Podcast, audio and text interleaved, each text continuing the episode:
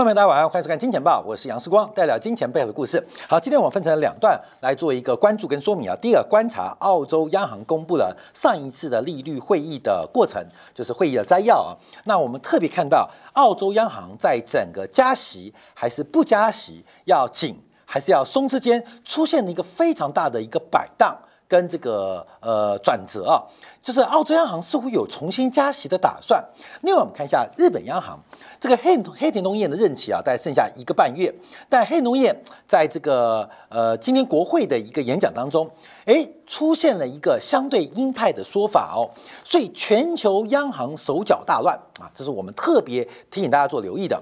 那另外要观察啊，最近大陆股市出现了一个反弹，可是我们从今天韩国公布二月份前二十天的出口速报，以及昨天。台湾公布的外销订单的数据，很明显的，整个亚洲、台湾、韩国对于大陆的出口出现了一个崩跌式的下滑，代表了什么样的意思？随着呃这个隔离的呃解除，呃社会的活动开始，可是中国工厂怎么了？我们看到包括了宁波，包括了洋山港，目前的货柜堆积如山，空柜堆积如山，所以。大陆的放水对于房地产的放水有效还是无效？等一下我们要做个说明。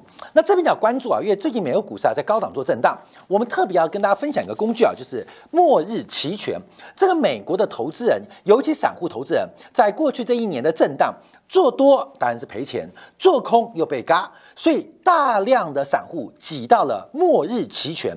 什么叫做末日期权？就是到期日为当天的期货跟相关的选择权交易，这个占比已经来到了历史最高。所以末日期权横行，到底带给我们的是天堂，还是真的是地狱？好，等一下我们解读一下什么叫做末日期权哦。这个是全球现最新的一个衍生性的期权商品，而。台湾本来要推出啊，可是好，台湾的交易所不太敢推这种末日期权啊，因为它的赌性太强了，那没有时间价值，那又配合了价格的随机分配，这种高赌性、高赌博性的一个投资工具，那目前我们看到在全球范围当中都不断的开始流行。好，我们先看日本央行啊今天的讲法，黑田东彦在国会接受提问时候指出，目前日本在就业市场紧张的情况之下，工资的增长。将会加速，工资的增长将会加速。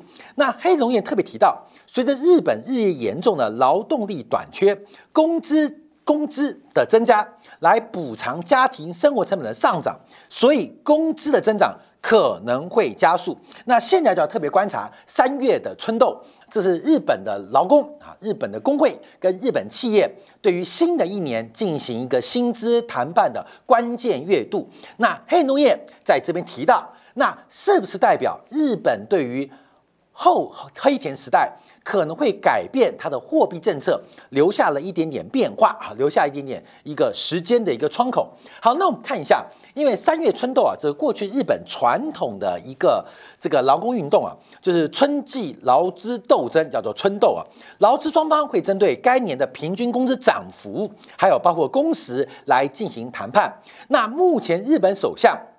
岸田文雄啊，他支持调薪的幅度能够超过通货膨胀率。这个岸田文雄这个政客啊，基本上非常不负责。你知道为什么吗？因为日本的消费者物价年增率是百分之四。那我们说为什么不负责？因为日本的工资增幅能够大于百分之四吗？能够比百分之四更大吗？这感觉难度是非常高的。但岸田文雄先站在劳方这一端，认为工资的增幅应该要大于消费者物价年增率啊，也就是今年的工资啊，新的一年的二零二三年的会计年度啊，新的工资增幅能不能超过百分之四？那假如日本的工资增幅能够超过百分之四，甚至说接近百分之四，对于日本后续的物价的刚性。跟顽固性可能就会超出日本央行原先的估计跟预期，因为日本央行目前观察啊，在二零二三年年底到二零二四年年中，日本的核心的物价年增率会重新回到百分之二的水平。但假如日本的工资涨幅超过百分之四，那日本央行的通胀目标恐怕就无法达成，而这个无法达成，就会引发整个大家对于日本央行会不会改变它的 YCC 的直率曲线控制的决心啊。好，那我们现在特别关注啊，因为日本国债直利率啊，日本国债直利率在呃今天啊又重新来挑战。日本央行的上限啊，来到了零点五一一，盘中最高。那目前这个日本央行在黑田东彦的领导之下，是容许利率在百分之零的上下零点五个百分点进行一个这个交易啊。可是，在今天又再度来挑战啊，皇后的真钞、央妈的真钞啊，来到了零点五一一。所以市场上不断的突破日本央行。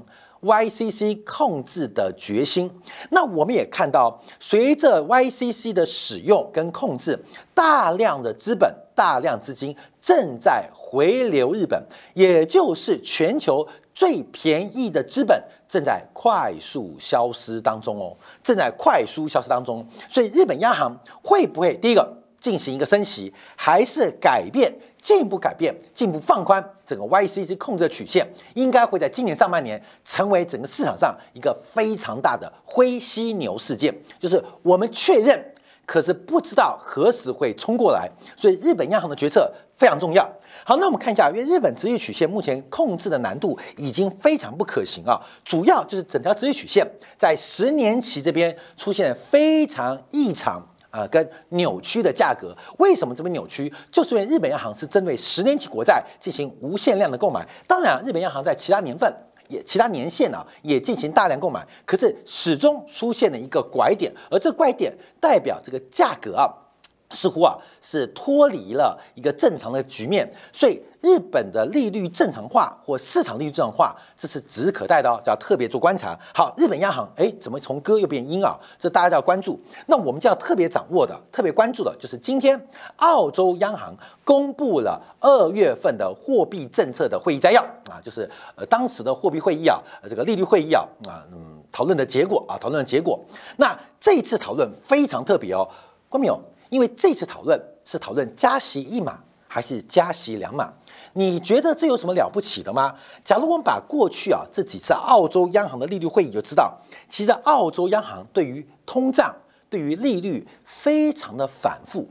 严格来讲，澳洲央行根本不知道澳洲的物价能不能得到有效的控制，甚至有点感觉澳洲的物价。快要逼近失控哦，所以我们对比一下哦，对比一下，因为在前次十二月六号，当时澳洲央行加息一码，从加息啊来到了百分之三点一，加息零点二五个百分点。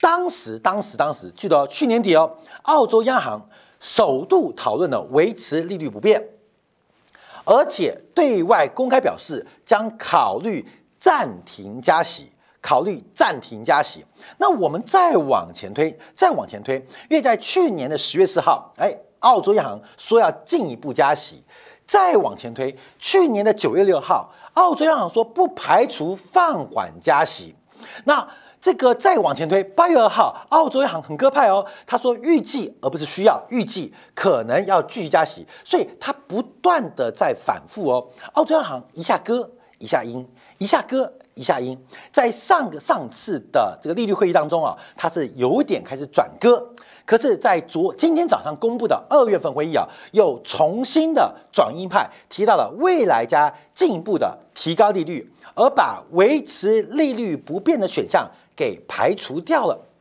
给排除掉了。讨论是加息一码还是加息两码，所以我们回来观察啊，因为整个澳洲的物价基本上。出现了难以控制的顽固性。等一下，我们要特别做说明哦，要特别大家了解到澳洲的通胀为什么会重新再起。这就是我们《金钱报》节目提给大家的：商品通胀、住房通胀、服务业的通胀。商品通胀下滑，住房通胀见顶，服务业通胀还在非常顽固的走高。可是，在服务业通胀高点未见之前。商品通胀快要回来的哦。我们特别指到的商品通胀，指的是原物料、初级材料的通货膨胀哦。这要特别做观察留意哦。就是商品中期，这个商品讲的不是货品，不是耐久材，讲的是初级原物料的周期快要回来喽，因为已经走空了一段时间所以商品初级原料通胀会不会已经开始出发？这对于整个澳洲的物价控制，对于澳洲经济的水平，澳洲央行出现了非常反复的一个过程啊。所以，我们看到在今天公布的会议摘要当中，出现了一个非常反复的结果。好，我们看一下，从今天的澳洲央行会议记录，包括黑田东彦日本央行讲法，其实很明很明显啊，西方的货币决策单位，西方央行其实对于明天完全是未知哦，甚至叫做无知哦。它是一个未知的领域，无知的这个环境，所以对于升息升多快、升息升多久，央行的可信赖度或沟通能力已经受到市场上极大的挑战。那这时候怎么办？那要听啊，过去几年来啊，对于央行未来方向预测最准的是什么啊？就是我们金钱豹团队啊，对于央行明标这种动作，我们最有把握。那我们再次跟大家强调。我们本来预估下半年会有二次升息，但我们修正了，没有二次升息，一次升息没有尽头。但大家不要忘记哦，我们在去年第三季末、第四季初特别提到，西方国家面对高息环境难以为继，因为经济承受不了这种高息的压力，这会使得今年下半年的货币政策的紊乱，更会打击市场上。稳定性，这要特别做观察。好，那我们就要看一下啊，就要看一下，看到没有？有个东西开始创高了。昨天我们提到的是澳洲出口的煤价啊，澳洲出口的焦煤价格啊创下八个月新高。今天我们看一下澳洲出口的铁矿石创下了九个月新高。各位，你知道这什么意思吗？澳洲占 GDP 最大的一个产业部门就是铁矿石跟煤炭部门，更是澳大利亚创造外汇最大的两个产品。一个煤炭创八个月新高，一个是铁矿石创九个月新高，所以这两个同步创新高，对于澳币来讲是一个非常强而有力的支持，对于澳洲 GDP，对于内部需求的提振，有可能出现超出预期的想象，所以我们看到。初级的原材料现在开始出现非常大的反弹，而反弹的迹象越来越明显。我们看到，从去年十月一号，铁矿石最低价格来到五百九十九块，在今天来到九百二十二块，哇，这涨幅快一倍哦。那包括了我们看到了焦炭啊，焦煤啊，从原来的一百九十八块到现在三百八十一块，涨幅也超过了七成啊。所以现在的澳洲开始面对的是初级原材料在出口面当中。过强的表现恐怕会带动澳币的走高，再加上通货膨胀压力，澳币的转强，值得大家特别做观察跟留意哦。好，那我们再往下观察，那为什么铁矿石、焦煤会走高？我们再回来看到大陆啊，今天商品市场啊，大陆商品市场今天非常非常的火爆啊，不管是基本金属，还是能源，还是包括了纯碱，包括了塑化产品，全面飘红。大陆的商品在今天是全面走高，那我们怎么解读啊？从去年开始积极的释放流动性，那目标是往房市来进行一个呃嗯叫救援好了。可是钱没有那么笨，你知道吗？钱不会去房市啊，可是钱会有有利可图或短线有机会的地方去。所以随着大陆的资本的控制，可能会形成一个闷烧。流动性释放的闷烧，这些钱第一个不会去产业，第二个不会去过去的房地产，使得整个大陆的资产荒会出现哦。股市相信吗？哎，大陆股民知道，大陆股市啊，其实啊很恐怖。大陆房市吗？这个刚性上涨的对信仰已经被打破。那产业实业家都在躺平。那可是流动性释放就会形成一个闷烧的过程，而这个闷烧就是我们过去一段时间特别提到，商品原物料的行情正在蠢蠢欲动。今天啊，蔡生老师啊，在他的视频也特别分享了天然气价格。当然，蔡老师啊，他提醒大家要等到形态的破底翻确认，再进行一个多空方向的投资啊。可他也提到西迪亚给什么西迪亚给叫死猪价。根本什么叫死猪价？就是有时候病死猪啊，其实那价格病死猪有时候不是打成肥料哦，有时候病死猪可以拿去加工啊，所以要西迪亚给啊，所以就是就算是只死猪，还是有一个底价，这个底价可能是做成肉松、灌成香肠啊，这大家都知道了。所以很多的商品，像天然气价格来到了历史低点，那会出现什么样的反弹或走强？特别要做观察，所以有时候我们看行情，不是它会涨会跌，是这个价格在多低，这个价格在多高，可不可持续？像天然气价格来到了十美元，那不可持续；可天气价格跌到了两美元，它也不可持续。为什么？它跌破了生产成本，跌破了碳勘成本，那长期不可持续嘛？所以我们看到整个价格的转动开始发生。好，那我们这边有个假设，就是大陆出现了一个闷骚，流动性的闷骚，又不往实业投资，又不往房地产或是股市来转移，那这些钱会出现闷骚吗？闷骚的结果就是商品原物料的多头跟牛市在下半年会再起。那证据哦，证据来了，好，证据来了。第一个，我们看一下，今天啊，韩国公布了二月份前二十天的进出口速报。为什么大家看韩国？第一个，韩国的这个产业链。非常的完整，它在国际贸易的产业非常完整啊。呃，到精密仪器，到手机、半导体，到重化工业，不管是造船还是石化、制钢，还是到轻工业，像运动鞋、像纺织、像一般的化纤材料，它的产业面内那个呃这个类别非常完整。像韩国的化妆品啊，大家很爱用嘛，什么太平洋是什么什么太平洋？那个什么太平洋？太平洋系那个什么化妆品啊？你们不知道那个叫什么什么太平洋？那个什么，反好多那个韩国化妆品，它不是很火红吗？之前我出去的时候，还帮人家说去香港要代买韩国化妆品啊。所以韩国的进出口贸易非常完整。那韩国的产业规模本身就很大，加上韩国的关税厅会在每个月的上旬跟下旬做一个进出口的速报。所以它可以反映成为全球的金丝雀，全球贸易金丝雀。好，二零二三年二月前二十天，今天二十一号嘛就公布了。那我们看到这个进出口走格，我们特别看出口，这个出口的衰退，以进来讲是衰退了百分之二点三啊，百分之二点三。可是假如按照每天出货的金额，因为有时候有假期嘛，按照工作日的出货量观察，它是下滑了百分之十四点九。韩国的出口继续加快萎缩啊，继续加快萎缩。那我们看项目，第一个当然是半导体价格大跌啦，啊，记忆体价格崩盘嘛，说半导体价格大跌，所以出口当中半导体的这个出口金额是韩国第一大出口，呃，跟去年同期相比啊，是衰退了百分之四三点九。我们看到这个四三点九啊，消衰退百分之四三点九。另外我们看到。包括了像电子的精密设备啊、手机啊、家用电器哦，关没有？衰退幅度动辄两成以上。那还在成长的，包括石油加工品，特别是汽车出口是大增的。可是啊，我就观察啊，以台湾市场为例哦，台湾市场最最最缺车，缺什么车？我相信台湾的观众都知道，台湾现在排队排最久的就是韩国的 Kia。韩国的起亚车子啊，不管是修旅车还是大修旅，还是电动车，动辄要半年以上哦，比 Lexus 啊，比日系车还缺车。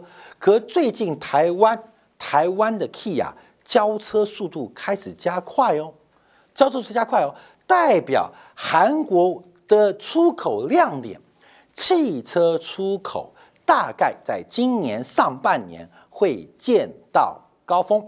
缺车潮开始逐步放缓，原来未交货的订单开始被满足。这个过程，韩国出口全年出口仍然非常保守。好，这是商品类别，但我们主要看这一块啊，就是韩国除了有的地方是增加，有商品增加，有商品减少，主要是对谁衰退？第一个，对大陆市场衰退了二十二点七 percent，对于日本市场是衰退了三点一 percent。可是对于东协衰退很严重哦，包括越南衰退了十八 percent，对于台湾地区衰退三七 percent，对于马来西亚衰退了十八 percent。所以我们看到韩国在东亚区域内的贸易出现了动辄两位数以上衰退，少的像马来西亚衰退十八 percent，那越南十八 percent，多的像对台湾衰退了三七 percent，对于大陆地区衰退二十二 percent，基本上整个东亚供应链。重感冒啊，大家特别观察哦。好看韩国还不打紧，我们再看一下，昨天呢，台湾地区也公布了一月份的外销订单。那外销订单就是出口的风向球嘛，因为现有订单才能出货。那台湾地区的外销订单创下了两年来的最低哦，绝对金额是四百七十五亿美金啊，是创下了二零二一年二月以来新低，也就是也就是台湾的外销订单已经创下两年新低。那我们同样观察一下，那台湾的出口商品。几乎是全线都在下衰退了，几乎全部都在衰退啊！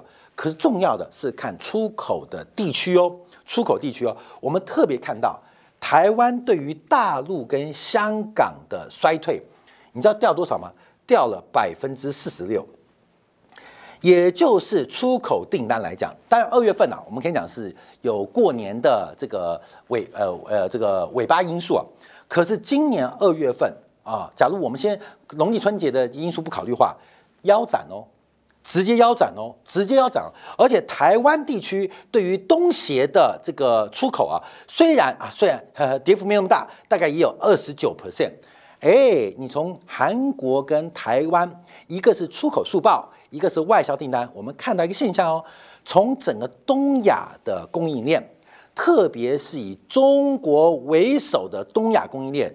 出现了制造业大幅衰退的景象，大幅衰退的景象，而台湾地区跟韩国都是中上游原材料或是机械的主要供应者啊，在整个亚洲的这个验证理论当中啊，日本啊、韩国啊、台湾地区通常是价值链比较上缘的。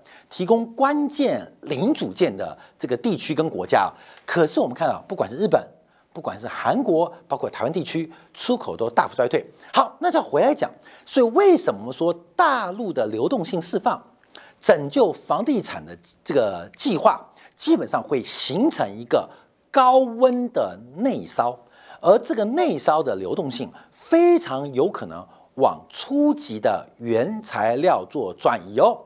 昨天我们节目特别有提到，随着大陆银行业的负债成本走高，资产收益降低，使得大量的让利跟红利会去向何方？大家要特别做观察跟掌握。所以，我们从今天啊，呃，央行政策反复，再看到台湾呃，在亚洲啊两大出口的经济体最新的数据，整个东亚今年的景气可能会超出你的。想象之外的坏，而原物料商品受到流动性泛滥而资产荒的前提之下，特别值得做留意跟掌握。分享给所有金钱报观众朋友。好，稍后我们要特别观察啊，末日期权啊，这末日期权其实在美国华尔街线越来越红啊，大家都在搞末日期权。